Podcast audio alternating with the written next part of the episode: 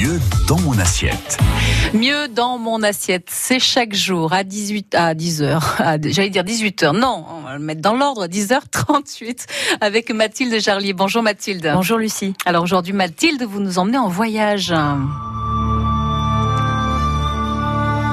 Oui, on va voyager un peu aujourd'hui, hein, car je vais vous parler de la cuisine ayurvédique. Mais je vais seulement faire une simple introduction, car l'ayurveda, c'est quelque chose d'assez large, hein, Mhm. qui désigne une vraie hygiène de vie, qui enveloppe aussi bien la nutrition que l'environnement dans lequel on évolue, mais aussi notre mode de vie. Ce matin, je vais donc me contenter d'expliquer les grandes lignes de cette cuisine ayurvédique. Oui, alors qu'est-ce que c'est? Alors, Qu'est-ce que c'est vraiment cette cuisine? Au départ, la cuisine ayurvédique, c'est une cuisine indienne, donc hein, végétarienne aussi. Et l'idée, c'est de transformer notre nourriture en médecine. Le principe est simple, on associe des aliments à des épices pour avoir un effet bénéfique sur le corps. Euh, mais on peut tout à fait avoir de la cuisine ayurvédique sans pour autant être indienne. Hein. C'est pas Mm. obligatoire. C'est juste que c'est le pays qui a vu naître l'ayurveda et qui est en réalité en fait la médecine indienne hein, là-bas. hein. Oui. Alors pourquoi végétarienne? Eh bien parce que l'un des principes de l'Ayurveda justement, c'est la non-violence envers toute forme de vie, euh, y compris les animaux du coup, hein, et qu'on va éviter de manger.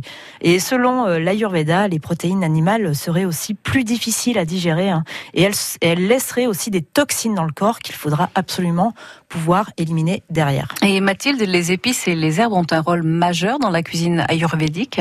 Ah oui, oui, complètement. hein. Et chaque épice détient euh, ses propres propriétés et va engendrer quelque chose de particulier sur le corps.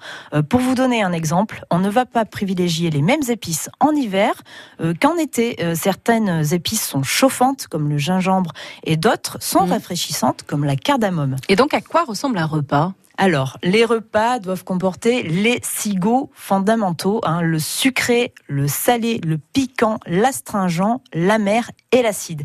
Et c'est notamment grâce aux épices et aux assaisonnements que l'on va pouvoir avoir cela. Et chaque repas hein, doit contenir trois groupes d'aliments les fruits, les légumes frais, c'est important, hein, pas Mhm. surgelés et pas de boîte, euh, des céréales, euh, en évitant euh, ce qui est trop raffiné. hein, on va privilégier ce qui est fabriqué à base de farine complète. Et dernier groupe, les, légumineuses pardon, et les légumes secs hein, qui vont permettre un apport en protéines absolument indispensable, rappelons-le. Cela va être des lentilles, des, des haricots rouges ou blancs, euh, noirs, euh, des, des pois chiches, des pois cassés. Et enfin, sachez que l'Ayurveda préconise de manger plutôt cuit que cru euh, pour une meilleure digestion, hein, sans pour autant trop cuire, car euh, alors euh, les aliments hein, prennent, prennent, prennent toute leur... Mm. Enfin, développent tout leur potentiel quand ils ne sont pas trop cuits. Pas trop cuit, oui, sinon ils perdent trop de, de vitamines. Exactement. Euh, donc ça, c'est pour ce qu'on met dans l'assiette. Qu'est-ce qu'on boit avec ça?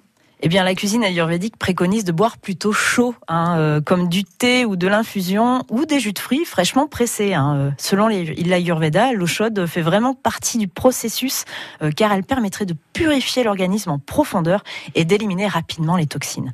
Autre élément important dans la cuisine ayurvédique, c'est le ghee. Ça s'écrit G H E E Euh, et c'est en réalité un beurre clarifié euh, qu'on utilise beaucoup hein, dans la cuisine ayurvédique pour faire cuire les aliments. Euh, voilà l'idée hein, pour la cuisine ayurvédique. Euh, il ne faut pas hésiter à inviter les épices dans l'assiette. Sur Internet, vous pouvez retrouver plein de recettes qui vous permettront de vous familiariser avec cette cuisine vraiment pleine de saveurs. Merci en tout cas pour ce, ce coup de projecteur hein, sur cette cuisine. C'est vrai qu'on n'a pas l'habitude, nous, de, de manger ici cette cuisine Exactement. ayurvédique. On la Merci beaucoup, rarement. Mathilde, et à demain.